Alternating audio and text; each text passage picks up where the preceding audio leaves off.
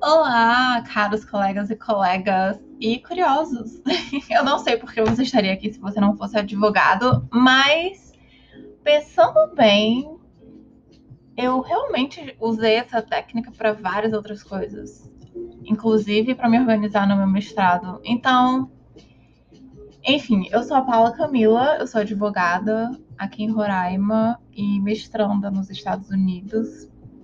E me veio essa noite de falar sobre essa ferramenta, a maneira como eu uso. Eu não sei como isso vai contribuir para você ou qualquer outra pessoa, mas eu espero que ajude muito, porque realmente eu tenho muita facilidade com organização e a maneira como eu me organizo, eu me sinto muito no controle da minha agenda, da minha rotina. É, eu sinto que eu tenho espaço para fazer tudo que eu preciso. Assim, não é, eu não, eu não me sinto estressada com a minha rotina, então talvez isso contribua para você. Eu realmente amo organização, adoro fazer linha do tempo, planejamento, estimativa, blá, adoro, acho o máximo. Então, foi muito natural eu utilizar o que eles chamam de engenharia reversa para organizar minha rotina. Por exemplo, eu uso muito isso com prazo, já que a gente tem, e é perfeito, né, para quem é advogado, porque a gente trabalha com prazos. E eu acabei utilizando isso para outras coisas, como é, ah, no início do semestre eles dão as datas das provas. Então, por exemplo, eu já organizava um tempo de revisão. Quais matérias eu ia revisar quando, eu criava um mês assim de, de preparo para cada exame ou até mesmo para cada aula no mestrado na, na, faculdade dos Estados Unidos, toda aula a gente tem um material de preparação, tem que se preparar, tem que estudar. Então, por exemplo, a minha data final seria aquela classe e o material que estava programado para aquela classe. Né? E no processo, já que nós temos prazos, a apelação, 15 dias, embargo de declaração, 5 dias, a gente tem uma data final. A gente precisa ter aquela peça pronta, finalizada, para ser protocolada, protocolizada, na verdade, até aquela data limite. Então, a maneira com, com a qual eu trabalho, e em especial quando eu tenho muitos processos, eu já estou em contratos de para empresa, para prefeitura, que realmente o volume processual era muito alto e é, especialmente no começo, assim, quando a gente já pega o bonde andando, é muito, é muita coisa para fazer. E aí fica muito difícil você organizar a sua agenda e não deixar aquilo te sufocar um pouco. Então, em especial nessas atividades de grande volume, eu penso que essa técnica é maravilhosa, mas eu utilizo ela para tudo. Então, é, eu uso a engenharia reversa, que a gente tem um, tem um objetivo, que no caso é a peça pronta naquela data, e aí você começa a traçar de trás para frente. Por exemplo, eu tenho 15 dias úteis para fazer uma apelação. Então, no dia X, eu tenho que ter aquela apelação pronta, finalizada, tudo direitinho, todos os requisitos, blá blá blá. E como é que eu faço? A primeira coisa que eu faço é quando eu ganho algum prazo, recebo algum prazo de um querido juiz ou assessor, eu leio a peça ou despacho e eu analiso qual é o nível de complexidade daquela peça. Então, por exemplo, uma apelação, um recurso especial, talvez sejam as peças com mais complexidade. Né? O recurso especial, a gente já tem mais noção do processo. É, a apelação, você vai ver o argumento, tem uma certa inovação na, na visão que a gente tem da peça. Uma defesa, que, nossa, nem tinha pensado até agora, mas defesa é muito complexa. Né? Você tem que analisar a peça inicial, é, e, e vê a tese de defesa, pesquisa, conversa com o cliente, nanana. Enfim, então cada peça tem um nível de complexidade. E aí eu tenho uma estimativa de tempo. A estimativa de tempo, ela vai variar muito de acordo com a complexidade, mas também com a nossa experiência. Se eu já tenho mais experiência com aquele tipo de peça, naturalmente, eu não vou precisar de tanto tempo, eu já sei o que fazer. Se é uma tese nova, sobre a qual não tenho tanto arcabouço, é algo que vai exigir mais tempo. Eu vou ter que pesquisar, vou ler, vou né, criar as teses. Eu tenho um post sobre tese, sobre como eu crio tese jurídica bem interessante. E aí a gente vai. Qual o nível de prioridade dessa tarefa? Eu tenho coisas mais importantes a fazer? Pode ser uma peça simples, mas pode ser também que eu tenho muita coisa para fazer antes disso. Então ela tem uma prioridade mais baixa. Eu tenho tempo disponível? Pode ser que seja uma situação simples ou uma situação complexa. E aí eu vou ter que ajustar aquilo que eu tenho que fazer dentro do meu universo já de tarefas existentes.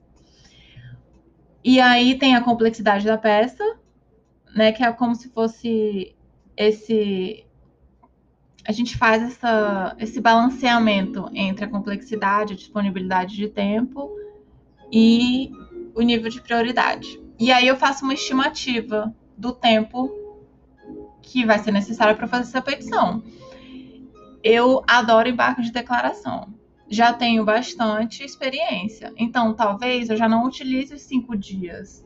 Talvez eu só precise de dois dias. Talvez eu só precise de um dia para redigir aquela peça. E aí, realmente, dependendo, eu queira ter um pouco de revisão. Talvez não. Talvez seja algo tão simples que eu consiga fazer e já protocolizar no mesmo dia talvez seja algo que eu precise fazer e aí ter um intervalo, né, para refrescar a mente, ler a peça com outros olhos. Qual é o prazo que eu tenho? Né, vai depender do recurso, normalmente 15 dias úteis, mas pode ser que 5 dias úteis, embargo de declaração. Penal, o prazo já é diferente, eleitoral, o prazo é diferente, eu já tenho uma contagem de prazo que se inicia de uma maneira diferente, eleitoral, não são dias úteis, são dias corridos. Então vai depender do seu campo de atuação. Outra coisa, eu vou precisar fazer pesquisas. É uma matéria que eu já tenho conhecimento, eu já tenho outra peça similar que eu vou poder aproveitar de alguma maneira, ou é algo que eu vou ter que fazer do início, pesquisar, pensar, refletir, não. Então tudo isso vai contar quando a gente fizer essa estimativa de tempo e essa programação, né? Um roteirinho. Então, depois que a gente faz todo esse levantamento de informações, todas essas ponderações, o passo 3 é fazer a linha do tempo propriamente dita. E aí você vai, ah, eu tenho cinco dias para fazer esses embargos, eu preciso pesquisar, eu preciso ler quantas vezes a sentença, é, o que, que eu preciso questionar? Eu vou pré-questionar alguma coisa? Assim, qual a sua tática, né? E o, o passo 4, que é muito importante, programar no calendário, ou eu gosto muito de utilizar a, o aplicativo Lembrete do próprio iPhone, o iOS, né? E aí você coloca a data, coloca a hora e ele te lembra e você pode dar o tiquezinho, que é o que eu adoro. E aí eu ilustrei é, esse post, essa técnica, com uma peça que eu tenho que fazer, uma petição, eu tenho que me manifestar num cumprimento de sentença, que são dois correios. Eles foram condenados a indenizar a cliente. E aí, uma empresa e outra pessoa física. Houve o bloqueio do valor total dessa empresa. E aí ela peticionou, eu pedi o levantamento, naturalmente. E aí ela, eles peticionaram e pedindo para liberar 50% do valor, já que é uma obrigação. Tem duas partes, você rateia, não, não, não. E aí, por exemplo, eu sei de cabeça, da época da faculdade, que sendo uma obrigação solidária, eu não preciso respeitar isso imediatamente. O que a, a parte vai a, se a parte pagou tudo, ela tem o direito de ação de regresso contra o, o co-obrigado dele, né?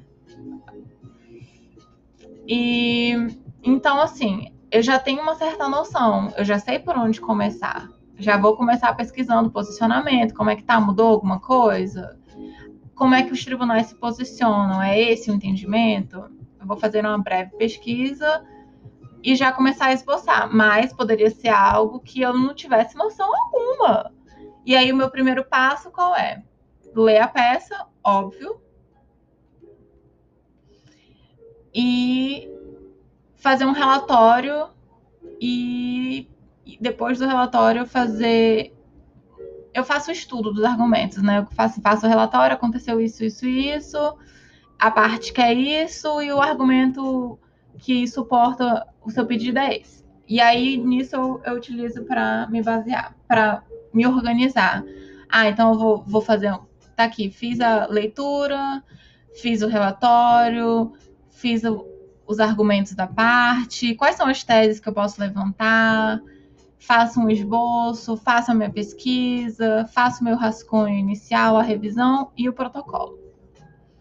Então, a linha do tempo que eu utilizo é, por exemplo, nesse caso, o protocolo, que é a data final, aí eu conto um dia antes finalizar, revisar e finalizar a peça.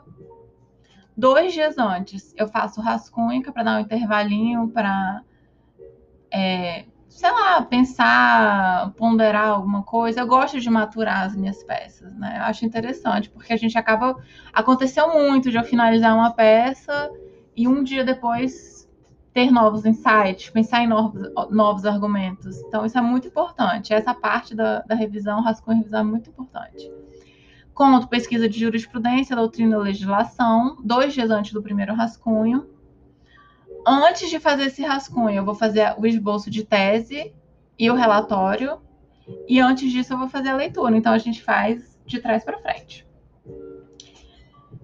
E eu já fiz. Uh, tem, eu coloquei no post um roteirinho que fala sobre. que é o screenshot da minha própria. do meu próprio lembretinho, né? Que tá aqui perdido em algum lugar, não tô nem vendo. Mas enfim quais são as minhas dicas é, para é, essa linha do tempo? Como que eu vou formular meu roteiro? A minha primeira dica foi essa, de se eu não tenho tanta experiência, eu não sei por onde começar. Ler com ter, ler com a peça, primeira coisa, fazer o relatório. E aí, se eu tenho, eu, por exemplo, quando eu comecei a advogar, eu era muito insegura. Eu me sentia muito insegura com tudo. Eu queria sempre estar perguntando de alguém, sempre perguntando do meu advogado supervisor.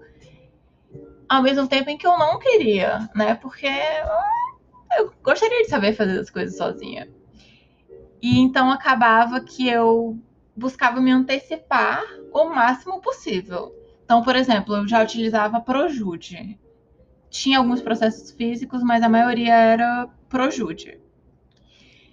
E aí eu já sempre ficava acompanhando. Eles têm uma abinha chamada Últimas Movimentações. Então eu sempre acompanhava as últimas movimentações, todo dia, duas, três vezes por dia. Porque se saísse algum despacho, se fosse algum processo é, concluso, se tivesse algum prazo pendente para outra parte, alguma coisa, eu já poderia acompanhar e me antecipar. Então acontecia às vezes, é, quando eu fazia assessoria especial para o governo, acontecia de já ter a movimentação e eles demoram um tempo para expedir a intimação. E aí o que eu fazia? Eu já via o despacho, já baixava, já via o que tinha que ser feito, já falava com o meu advogado supervisor, olha, a gente pode fazer isso, pode fazer aquilo, não, não, não. E aí quando saía a intimação ou a publicação, se fosse processo físico, né? Eu já tinha ganhado aquele tempo para me organizar. Então, assim, especial se você não tem muita experiência, se você é uma pessoa que gosta de conversar com, com outros colegas para pedir dicas. Eu realmente recomendo sempre acompanhar o processo e ganhar o máximo de tempo possível. É claro que, por exemplo, atuando para pessoa de direito público, a é, município, fazendo a é, receita, ai, como era? Era Receita Federal, não era Procuradoria que atuava para o governo. Eu tenho mais prazo. Eu, se eu estou advogando é, para a parte contrária, eu já não tenho tanto interesse que o processo ande rápido. Então, eu vou sempre trabalhar nos limites do prazo. Mas se eu sou autora da ação, eu tenho interesse de que tudo ande da maneira mais rápida possível. Então, eu sempre vou cumprir os prazos o mais rápido que eu puder. Então, isso é algo a ser considerado. Com que velocidade a gente conduz o processo. Outra coisa, especial para quem trabalha sob supervisão e precisa submeter a peça para revisão de um superior, é, eu era bem chata. Eu ficava cobrando, eu sempre tentava evitar ao máximo deixar prazo para cima da hora. Eu, por exemplo, eu posso finalizar minha peça hoje e o protocolo é amanhã, não tem ninguém para revisar minha peça. Mas se a minha peça tem que ser revisada e aprovada por alguém, não adianta eu dar 24 horas. Talvez nem 48 horas, dependendo da pessoa. Então é muito importante ajustar o intervalo de tudo, desse prazo e das tarefas, quando nós temos um supervisor né? Quanto mais tempo você te, você der para aquela pessoa, melhor. Se a pessoa for organizada ou não. Isso é para outro, outro tema, outro post, né? Então, é sempre muito bom levar em consideração, já comunicar, olha, tem esse processo, daqui a tantos dias eu vou dar a peça tal, já comunicar a pessoa com antecedência. Entre o esboço e a revisão, eu gosto de deixar sempre esse intervalinho para analisar a peça com outros olhos. Já falei rapidamente sobre isso. Então, isso vai variar muito conforme a complexidade da peça, o seu nível de experiência, etc. E muito importante, e talvez o maior motivador e a maior razão para a gente ter todo esse trabalho com organização é ter tempo para gente. Eu sou rainha de burnout. Eu sou rainha de cansar, de me estafar, de me esgotar e realmente só parar quando eu tô doente, quando acontece alguma coisa. Então, nos últimos anos, isso tem sido um processo de transformação, de eu conhecer meus limites e evitar chegar naquele limite, porque uma vez que você esgota, o tempo para recuperar é muito maior do que se eu todo dia tirar um descansinho, final de semana, enfim, né? Isso é muito pessoal. Mas a minha última dica realmente é essa: deixar um espaço na sua agenda para você. Cuidar de você, passar tempo com a sua família, com seus amigos, com seu amor, com seus bichos, meditar, fazer exercício, enfim, tudo aquilo que é importante para nós sermos bons seres humanos, boas pessoas, equilibradas. Nossos clientes são muito importantes, mas se nós não estivermos bem, trabalho não é bem feito e eu tenho certeza que eles gostariam que nós estivéssemos no nosso melhor para oferecer o melhor possível para eles. Então é isso, eu espero que seja muito interessante, que vocês aproveitem e utilizem isso de alguma maneira, que isso seja tão útil, útil para vocês quanto é para mim. E a gente se vê, ou se ouve, ou se fala, enfim. Beijos!